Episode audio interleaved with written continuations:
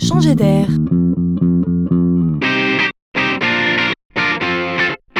C'est la chronique de Laurent Collen.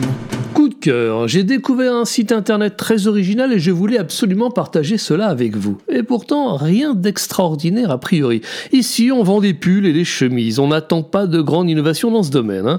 Et pourtant, ces entrepreneurs ont choisi d'installer une connivence d'un style très nouveau avec leur clientèle. Ils ont donc choisi d'innover sur l'expérience client. Ils ont mis en pratique un concept très à la mode qui est celui de la co-construction. Alors, qu'est-ce que la co-construction? Traditionnellement, une marque dessine des produits et les propose à la vente en faisant le pari que cela plaira. Co-construire, c'est imaginer et élaborer un produit, ici des chemises et des pulls, avec les clients en les interrogeant en amont sur leurs attentes.